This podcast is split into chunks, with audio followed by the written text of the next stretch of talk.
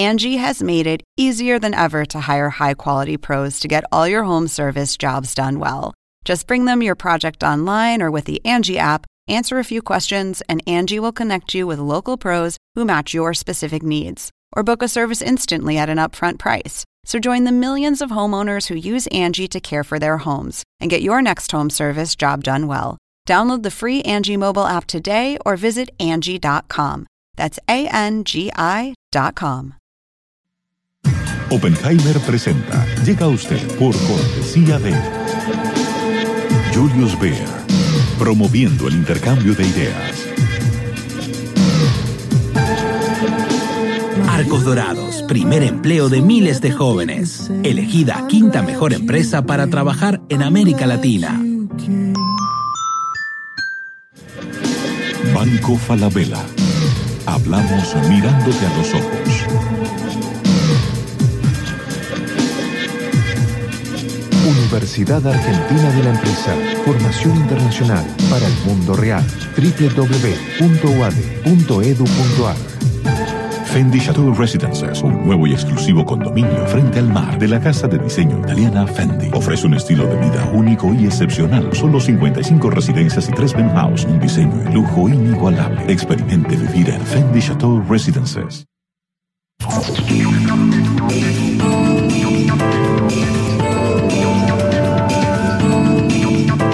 Hola, ¿qué tal? ¿Cómo les va? Soy Andrés Oppenheimer. Gracias por estar con nosotros. El presidente Donald Trump acaba de enviar al Congreso de Estados Unidos un presupuesto para el año 2018 que propone un gasto de 1.600 millones de dólares para empezar a construir un muro en la frontera con México y fuertes, fuertísimos recortes a la ayuda exterior a América Latina.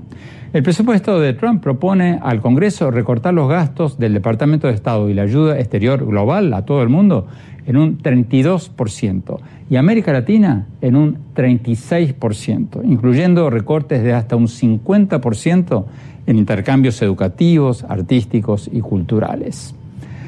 ¿Va a convertirse en realidad este proyecto de presupuesto o va a ser rechazado por el Congreso? Vamos a ver una retirada de Estados Unidos del mundo y en especial de América Latina. Y pase lo que pase con la ayuda exterior. ¿Qué va a pasar con los tratados de libre comercio con México, con Chile, con Perú, Colombia, Centroamérica? ¿Qué va a pasar con el futuro del comercio de Estados Unidos con toda la región? Hoy vamos a hablar de todo esto, de las relaciones del gobierno de Trump con América Latina, y lo vamos a hacer con el hombre que está en el centro de la tormenta, el secretario de Relaciones Exteriores de México, Luis Videgaray. Y los mexicanos distinguen entre lo que es la figura del presidente de los Estados Unidos y su gobierno a los Estados Unidos en general.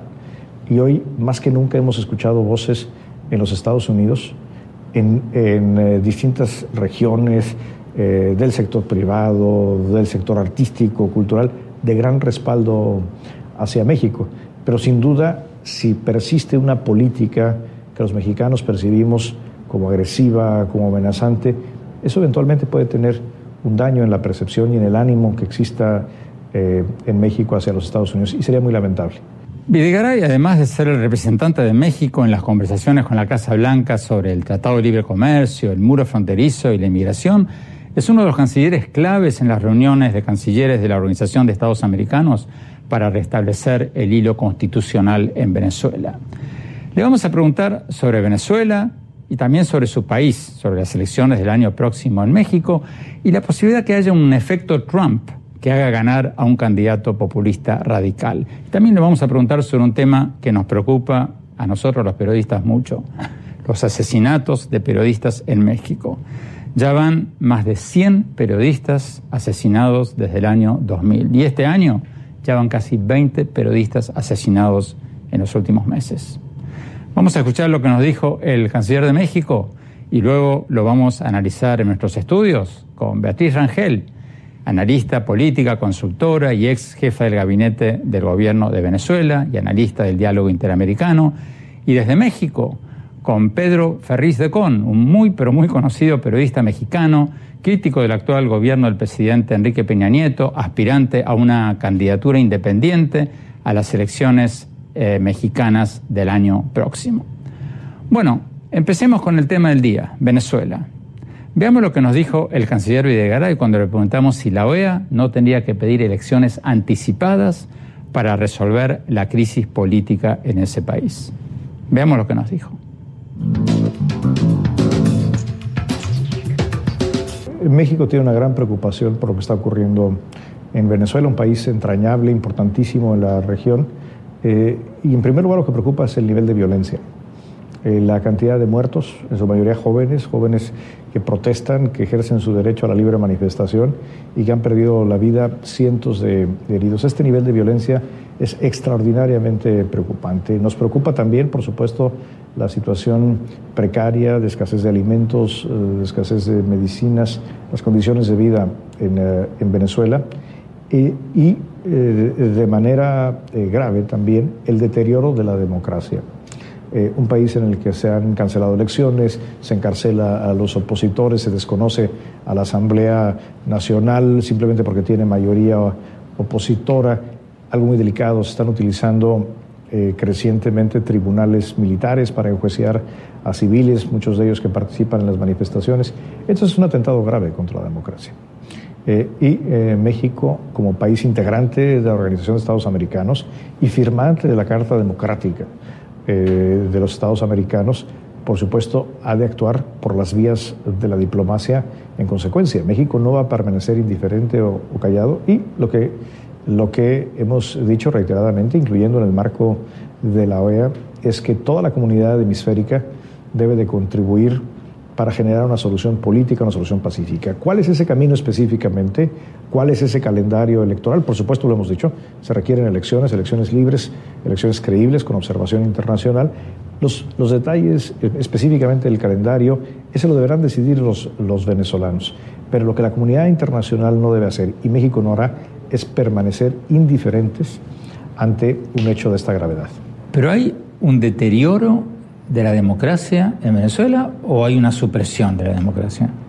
Es, una, es un deterioro ya muy preocupante, donde... Eh, ¿Pero hay democracia todavía en Venezuela? Creo que es cuestionable. Eso es algo... El, eh, eh, el, daño a las instituciones democráticas es tal que hoy difícilmente se puede calificar a, a, Venezuela, tristemente, como una democracia real. Eso es lo grave.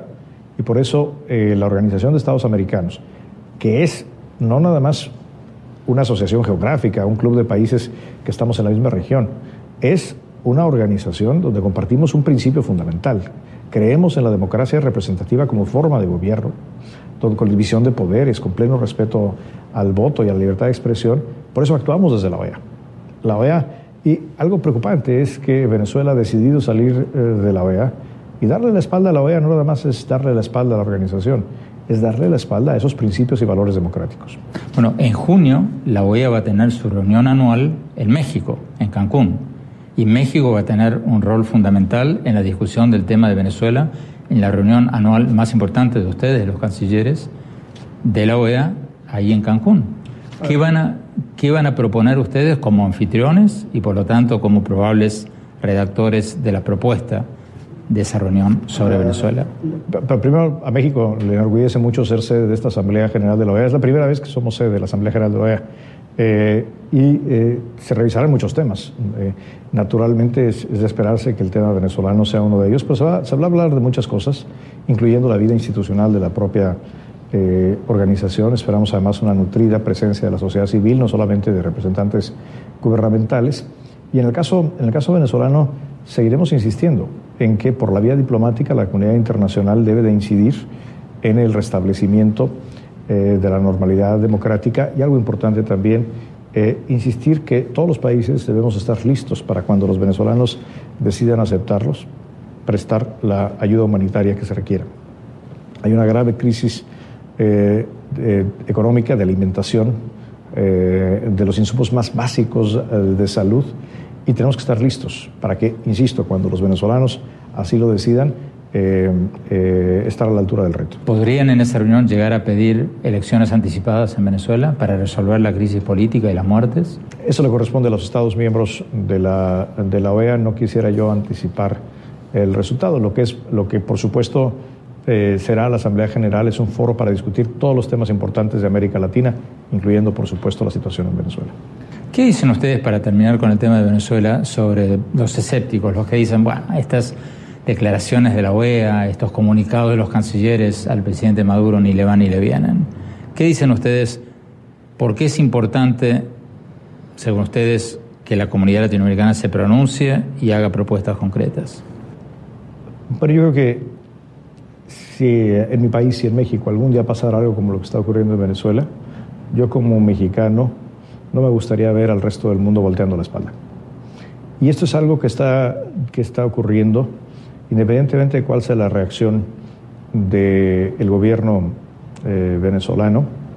Creo que muchos venezolanos, algunos en el exilio, muchos otros todavía en Venezuela, eh, encuentran esperanza y encuentran inspiración en los pronunciamientos internacionales. Nos lo dicen todos los días. Eh, y es algo que no debemos de subestimar el, hecho de que la comunidad internacional alce la voz eh, de una manera eh, clara, llamando a las cosas por su nombre, sin duda genera, genera eh, una reacción en, dentro y fuera de Venezuela.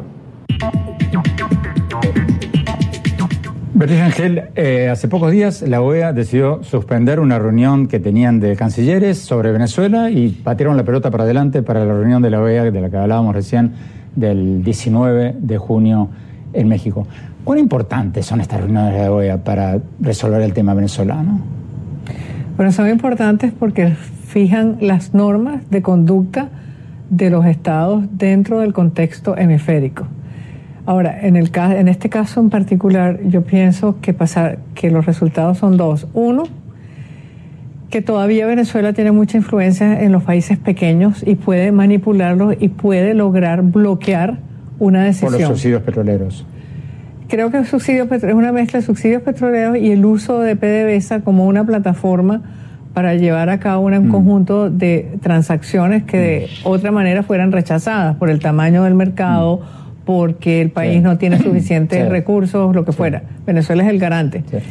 La otra cosa que a mí me llama mucho la atención es que los países que querían hacer algo no hayan podido convencer a esos mismos países que están recibiendo la ayuda petrolera, que son básicamente los del mm. Caribe, que la explosión de una crisis humanitaria eh, los va a afectar tremendamente. El Parlamento holandés el año pasado aprobó un fondo para ayudar a Aruba, Curazao y Bonaire en el caso de que hubiese una explosión em, social en Venezuela mm. y eso se convirtiera en un éxodo de refugiados. Tenemos que un corte en 10 segundos. ¿Tú crees que van a lograr algo en la próxima reunión del 19 de junio? Tienen suficiente tiempo para negociar y yo lo que único que creo que van a lograr es suspenderle a Venezuela el, el good Housekeeping Seal, como se dice, el sello de buena conducta. Punto. Tenemos que ir a un corte. Cuando volvamos, vamos a hablar sobre México. Ya volvemos. Hablamos mirándote a los ojos para decirte que la mejor forma de lograr tus proyectos es ahorrando. ¿Qué harías si ahorraras todos los meses? Mm, me compraría muchos ponis. Una moto. Iría a la luna. Una nave espacial. Y construiría un gran. Un gatito chico. Un hermanito. Un vestido. Aprendería a volar. Aprendamos la importancia del ahorro para que nunca dejemos de soñar. Banco Falabella. Hablamos mirándote a los ojos.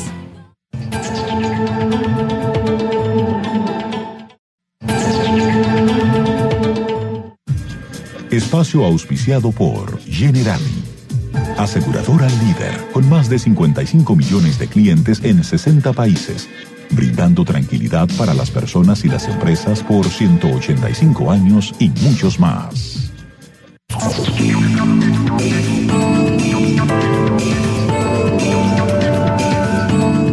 Gracias por seguir con nosotros en esta entrevista con el canciller de México, Luis Videgaray, el hombre que está en el centro de la tormenta, tratando de manejar los embates del presidente Trump sobre el muro fronterizo, los indocumentados, el libre comercio, tantas otras cosas. Veamos lo que nos dijo cuando le preguntamos si va a haber un efecto Trump en las relaciones de México con Estados Unidos ante las elecciones mexicanas del año que viene. Veamos.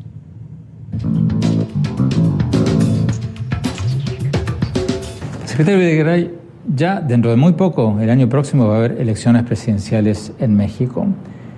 ¿Va a haber un efecto Trump en estas elecciones?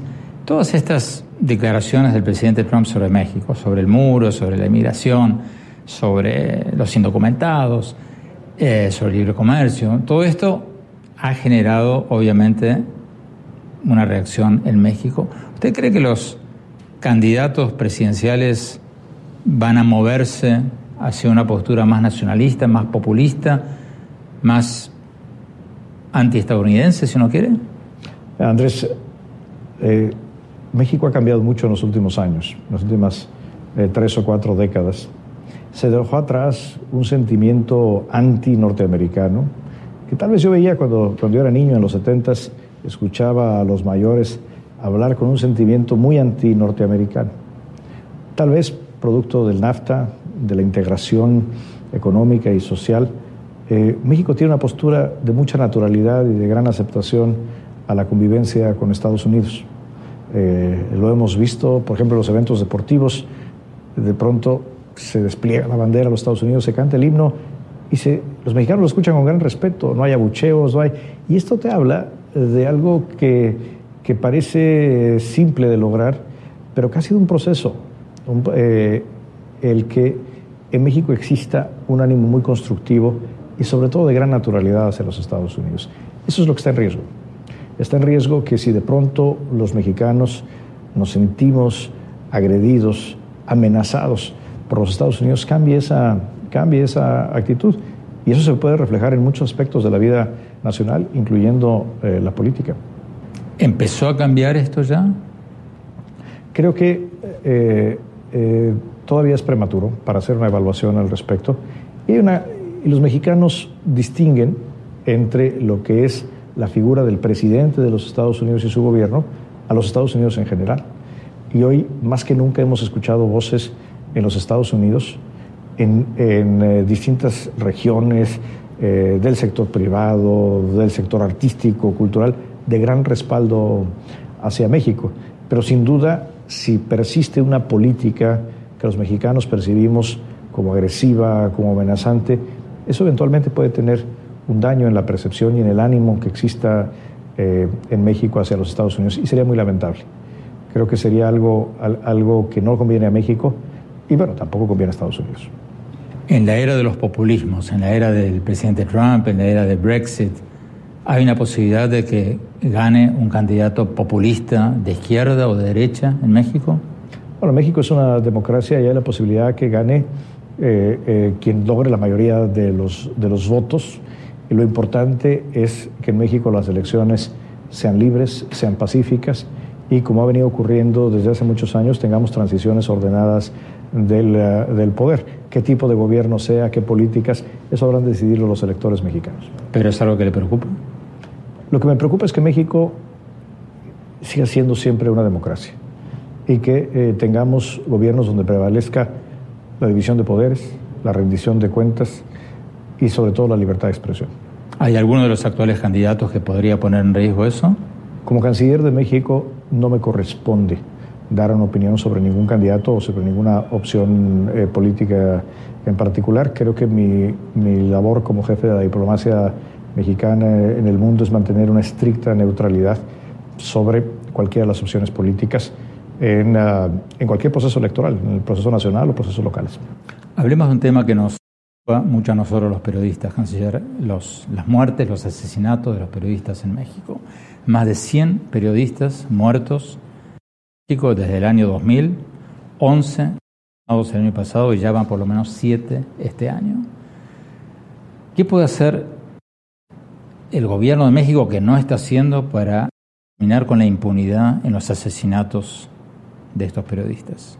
Es un hecho extraordinariamente doloroso y grave, Andrés, no solamente por la pérdida de vidas humanas, sino también porque cuando hay un atentado contra un periodista o contra un defensor de los derechos humanos, contra un activista a favor de los derechos humanos, se está atentando contra la democracia en sí misma, contra las propias libertades, contra la libertad de expresión, que es eh, un valor fundamental que los mexicanos debemos eh, es cierto que mucha de esta violencia contra periodistas está ligada al crimen organizado y al tráfico ilegal de drogas Pero el gobierno mexicano tiene que, como lo ha dispuesto ya y anunciado el presidente Enrique Peña Nieto, tiene que fortalecer de manera inmediata y de manera significativa dos elementos fundamentales. Primero, el mecanismo de protección, el que quien, por su trabajo periodístico eh, reciba amenazas o se siente en riesgo, se puede acoger a los mecanismos de producción, de, de protección. Eh, tenemos ya más de 500 personas que están eh, protegidas por este mecanismo, pero hay muchos que no confían en el mecanismo, que no confían en el gobierno y por lo tanto no acuden, no acuden a él. Pero no tiene razón en no confiar al haber tantas muertes y tantas muertes impunes. Independientemente de que tengan o no razón, porque también hay muchos otros que están ya eh, protegidos por este mecanismo, lo importante es que se resta, el gobierno no está haciendo su tarea debidamente si no tiene la confianza de todos.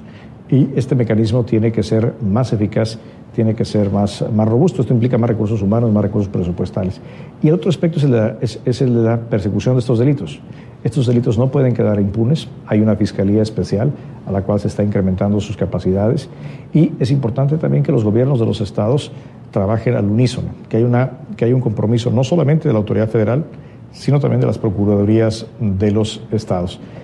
Un solo crimen contra periodistas que quede impune es demasiado, Andrés. Pero eso es algo que no puede ser, es algo que no podemos considerar normal o acostumbrarnos a ello. Esto es un daño profundo, no solamente a una familia que tiene una pérdida irreparable, sino, insisto, a la democracia en sí misma.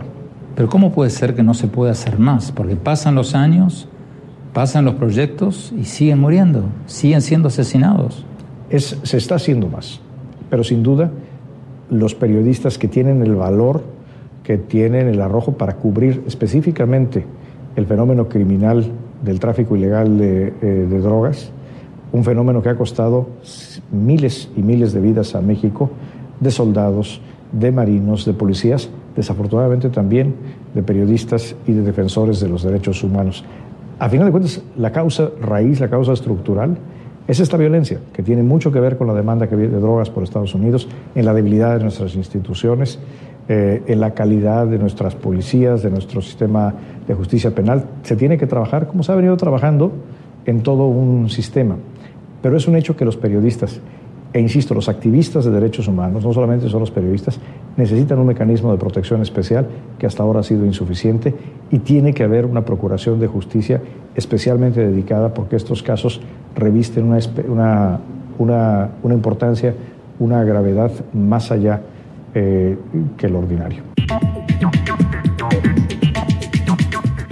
Tenemos que ir a un corte. Cuando volvamos, vamos a tener al conocido periodista y candidato presidencial independiente Pedro Ferriz de Con de México. Ya volvemos.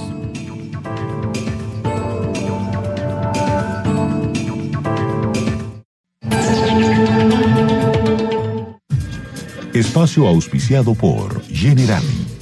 Aseguradora líder, con más de 55 millones de clientes en 60 países brindando tranquilidad para las personas y las empresas por 185 años y muchos más.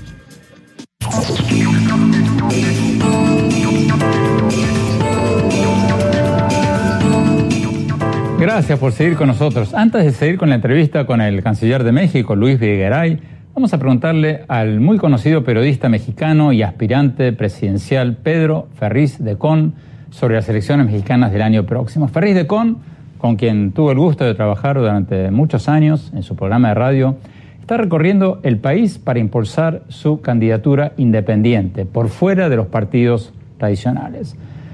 Pedro, gusto en saludarte. Antes de preguntarte por tu candidatura, permíteme hacerte la misma pregunta que le hicimos recién al canciller Videgaray. ¿Qué posibilidades hay de que haya un efecto Trump en las elecciones de México del año próximo y que los mexicanos enojados por las agresiones del presidente o lo que perciben como las agresiones del presidente de Estados Unidos, elijan un candidato populista como Andrés Manuel López Obrador. ¿Qué posibilidades hay de eso? Yo pienso que las posibilidades del populismo en México y en cualquier parte del mundo, muy concentradamente en América Latina y en algunos lugares en donde hay poca información política, siempre son posibles el populismo ha sido una tentación y nos preguntamos si hacia adelante en el 2018 pudiera haber populismo o un presidente populista. Lo que también me preguntaba cuando escuchaba la entrevista es si no hay populismo ahora, porque populismo es eh, eh, prometer lo que no se puede cumplir y en ello creo que ya estamos siendo gobernados bajo una dosis de populismo. Hay populismos extremos.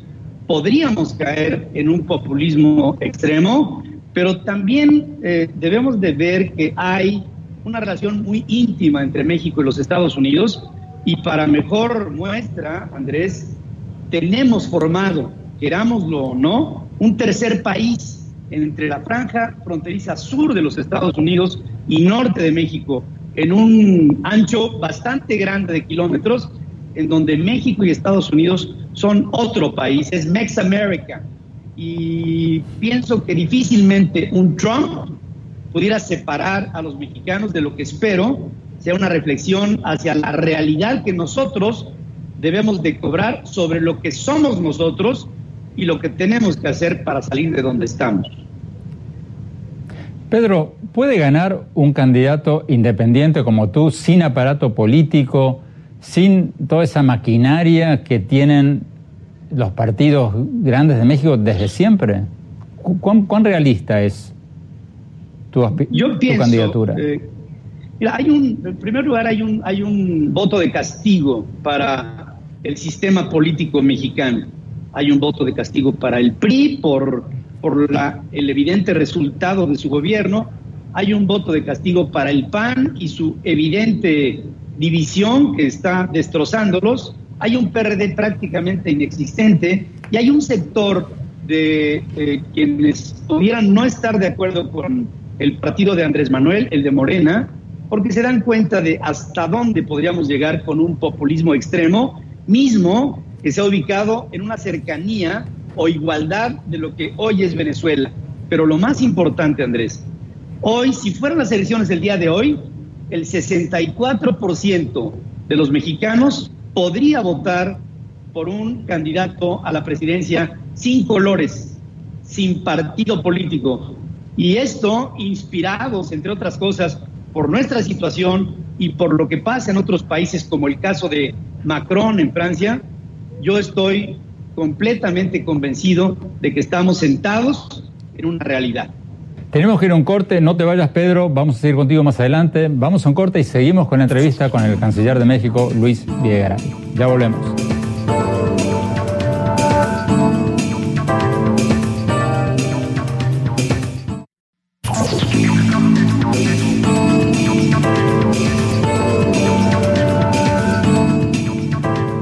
Gracias por seguir con nosotros. Seguimos viendo la entrevista que le hicimos al secretario de Relaciones Exteriores, al canciller de México, Luis Villegaray, el hombre que está, como decíamos antes, en el centro, en el ojo del huracán, tratando de manejar los embates del presidente Trump sobre el muro fronterizo, los indocumentados, el libre comercio, tantas otras cosas. Sigamos con la entrevista.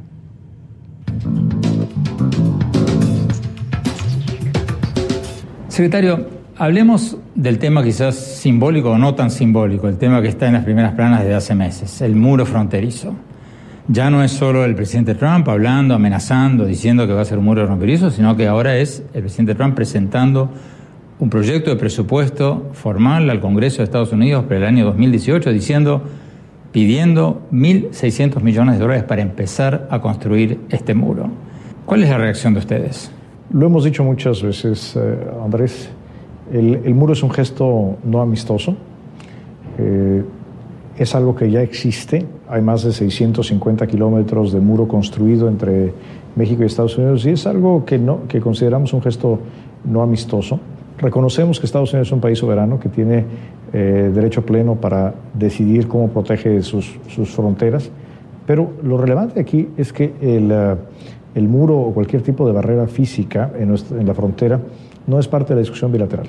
El gobierno de México no se sienta a la mesa con el gobierno de Estados Unidos a discutir el muro, mucho menos cualquier tipo de colaboración para construir el muro. Respetamos que es, es, una facultad soberana de los Estados Unidos proteger sus fronteras y solamente, eso sí, actuaríamos en caso de que el muro, por su trazo o por sus características, violara tratados internacionales en materia de límites, de aguas, eh, eh, medioambientales. Por supuesto, en ese caso, claro que intervendríamos eh, por la vía jurídica, pero es una decisión soberana de los Estados Unidos y, por supuesto, un gesto no amistoso.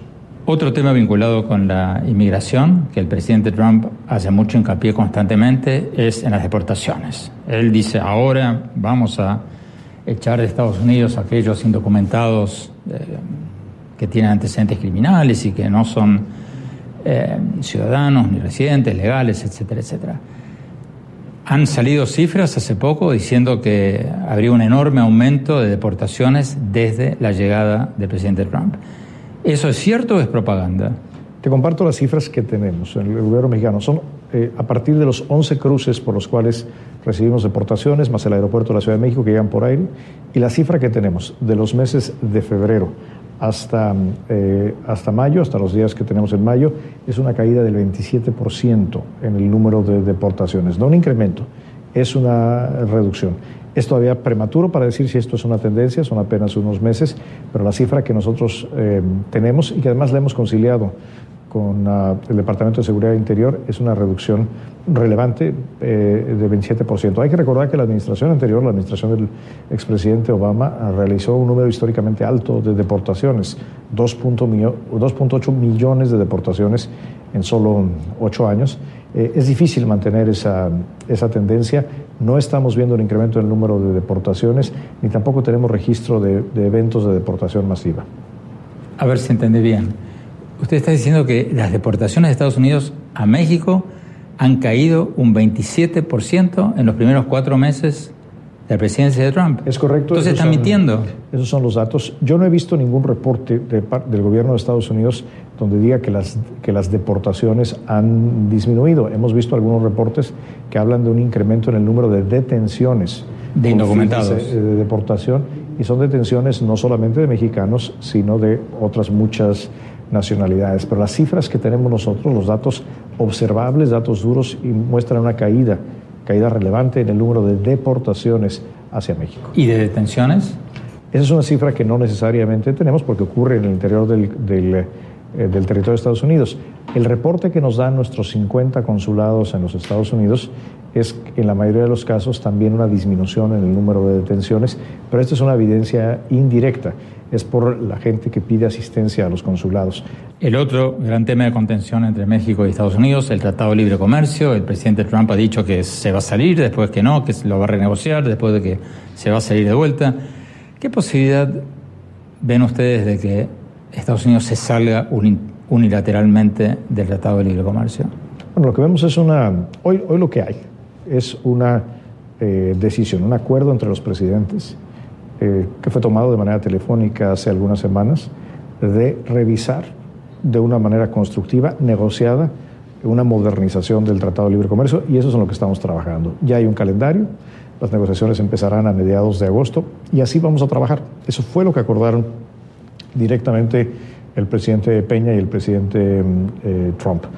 Creemos que hay una oportunidad para mejorar el tratado, sí, por supuesto. México no rehuye una negociación del tratado, al contrario, creemos que es una oportunidad para hacerlo mejor, siempre y cuando se cumplan dos condiciones. La primera, que el Tratado de Libre Comercio siga siendo de libre comercio. Si de lo que se trata es de regresar a los tiempos de los aranceles, las cuotas, el comercio administrado, eso desvirtuaría la naturaleza misma del tratado. Eso no lo va a aceptar México. Y, y segundo, tiene que ser una negociación ganar-ganar. Aquí, eh, la, eh, y así lo dijeron los presidentes, así fue público, eh, la, aquí tiene que ganar México, tiene que ganar Estados Unidos y por cierto también Canadá, porque es un tratado de tres, no un tratado de dos. México ha dicho recientemente que se va a enfocar más a Brasil, Argentina, Sudamérica.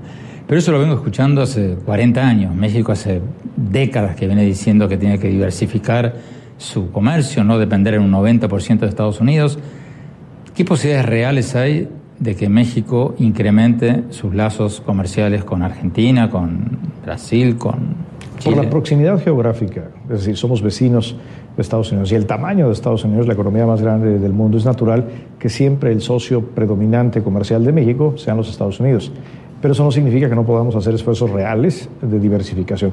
¿Qué estamos haciendo? Estamos haciendo fundamentalmente tres cosas. La primera, estamos modernizando nuestro acuerdo con Europa, que tiene, nuestro acuerdo con Europa tiene 17 años, lo estamos modernizando para ampliar el acceso de los productos mexicanos hacia Europa. Es un proceso que esperamos termine este año. Segundo, por primera vez en mucho tiempo estamos teniendo conversaciones reales, negociaciones formales con las dos economías más grandes del Cono Sur, con Brasil y con Argentina, para llegar a acuerdos eh, comerciales. Hay un calendario ya, particularmente con Brasil tenemos una ruta bien establecida y creemos que Argentina existe una gran eh, disposición bilateral, recíproca con el gobierno del presidente Macri eh, de entrar en una dinámica de esta naturaleza. Y un tercer elemento es que en, el marco de la Alianza del Pacífico estamos iniciando conversaciones con algunos de, los países, algunos de los países asiáticos que eran parte del TPP para tener algún acuerdo regional que permita ampliar el acceso a los productos mexicanos hacia eh, el Asia-Pacífico. Todos estos esfuerzos son reales, tendrán, tendrán resultados, pero lo que es una realidad es que somos vecinos de la economía más grande del mundo y seguramente seguirá siendo nuestro principal mercado de exportación. Tenemos que ir un corte, ya volvemos con Pedro Ferriz de Condes de México y Beatriz Ángel desde nuestros estudios. Ya volvemos.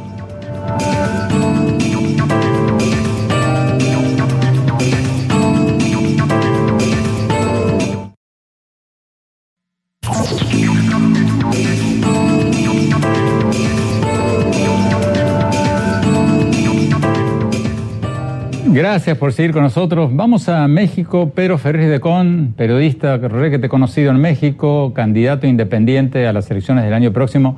Pedro, una pregunta que se nos quedó en el tintero en el bloque anterior. Sí. Tú sugeriste que eh, si ganara eh, Andrés Manuel López Obrador, el candidato de Morena, eh, México podría venezolanizarse. ¿Tú crees que si llegara a ganar ¿Tú, crees que si llegara a ganar López Obrador sería un Maduro o, sería más bien un Ollanta Humala, un, un, candidato cercano que flirtea, digamos, con las posiciones eh, radicales, pero que, pero que si gana sería domado por el establishment y por el Congreso y por la comunidad empresarial? A mí lo que me preocupa es que Andrés Manuel López Obrador está enfrentando, junto con un grupo de personas muy grande en México, un movimiento de resentimiento.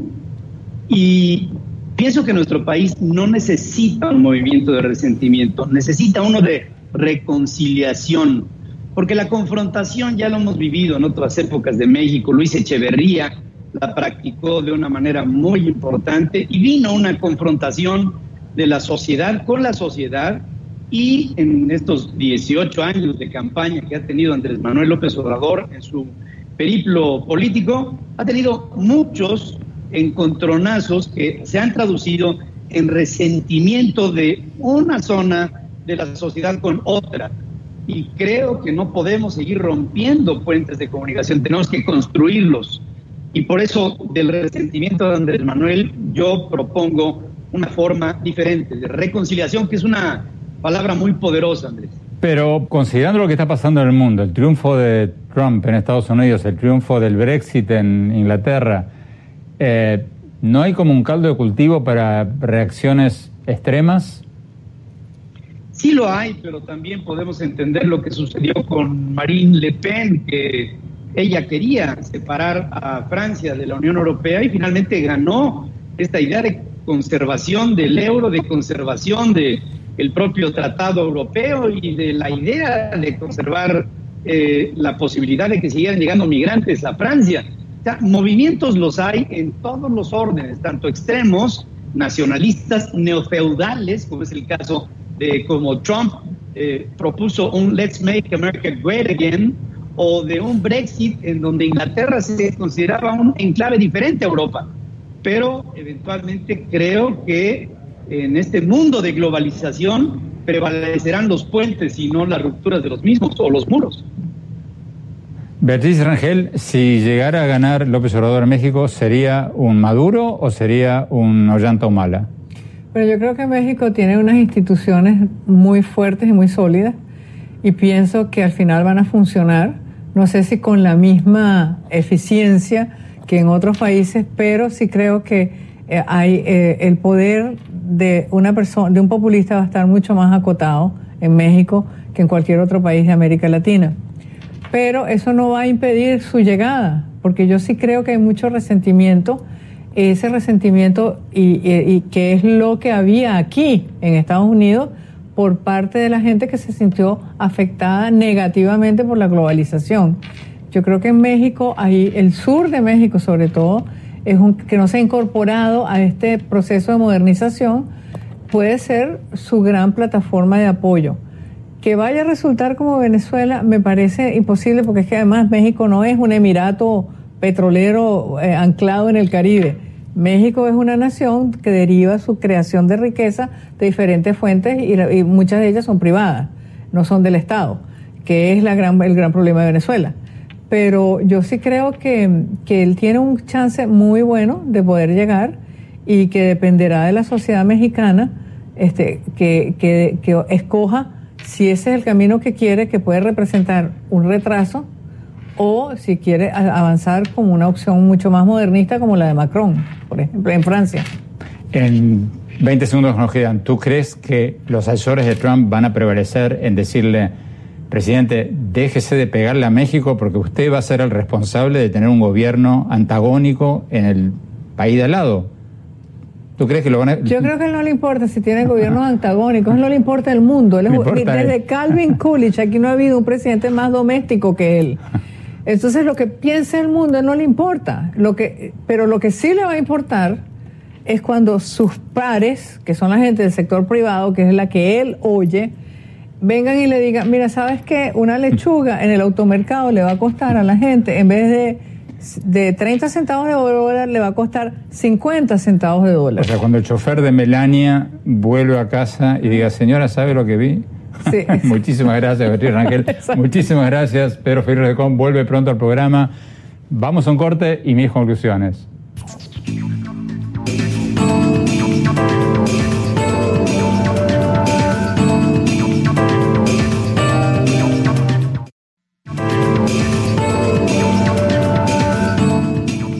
Muchas gracias por habernos acompañado y no se olviden de visitar nuestra página web andresopenheimer.com. Si se registran ahí van a poder recibir por email todas las semanas mis columnas del Miami Herald y nuestros últimos programas de televisión. Les recuerdo la dirección, es andresopenheimertodoseguido.com. Y también los espero en mi página de Facebook y en mi Twitter, arroba OpenheimerA. Bueno, mi opinión sobre lo que nos dijo el canciller de México en la entrevista que le hicimos hoy. Me llamaron la atención varias cosas, como el hecho, por ejemplo, de que las deportaciones de mexicanos de Estados Unidos han bajado en un 27% desde que subió el presidente Trump. Con tanta alaraca que hace Trump, uno pensaría que las deportaciones hubieran subido, no bajado. Y me llamó la atención también la afirmación contundente de Videgaray de que ya no hay democracia en Venezuela. Viniendo de México, es una declaración importante para los esfuerzos diplomáticos regionales para restablecer el orden constitucional en Venezuela.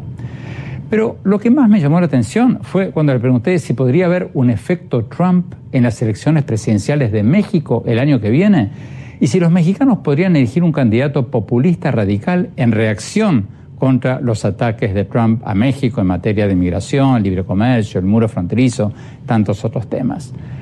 Videgaray estuvo cuidadoso, pero en el fondo, en esencia, dijo que sí, que si persiste una política que los mexicanos perciben como agresiva y amenazante de parte de Trump, podría crear una reacción nacionalista anti-estadounidense en México. Yo creo que ese podría ser, quizás sea el gran tema de los próximos meses, del que casi nadie está hablando ahora. El tema de cómo las bravuconadas de Trump contra México podrían ayudar a ganar a un candidato mexicano hostil a Estados Unidos, el primero en muchas décadas. Porque lo peor del caso es que las negociaciones del Tratado de Libre Comercio entre Estados Unidos y México van a empezar en agosto o septiembre, justo cuando empieza a calentarse la campaña electoral en México y se empiezan a caldear los ánimos. Entonces, igual que cuando Trump se pelea gratuitamente con Alemania, uno de los mejores aliados de Estados Unidos, o crea una disputa con la OTAN, o tuitea algo ofensivo contra México, Hay que preguntarse si el presidente de Estados Unidos no está mostrando una irresponsabilidad total que podría afectar a su propio país más que a nadie. Los dejo con esa pregunta. Se nos acabó el tiempo. Gracias por habernos acompañado. Hasta la semana próxima.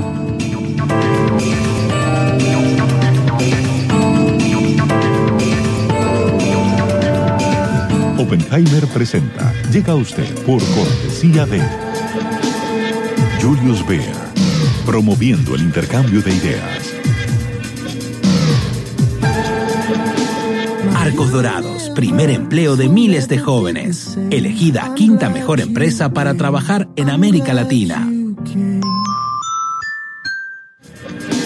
Banco Falabella. Hablamos mirándote a los ojos. Universidad Argentina de la Empresa. Formación internacional para el mundo real. www.uade.edu.ar Fendi Chateau Residences, un nuevo y exclusivo condominio frente al mar de la casa de diseño italiana Fendi. Ofrece un estilo de vida único y excepcional. Solo 55 residencias y 3 penthouse, un diseño y lujo inigualable. Experimente vivir en Fendi Chateau Residences.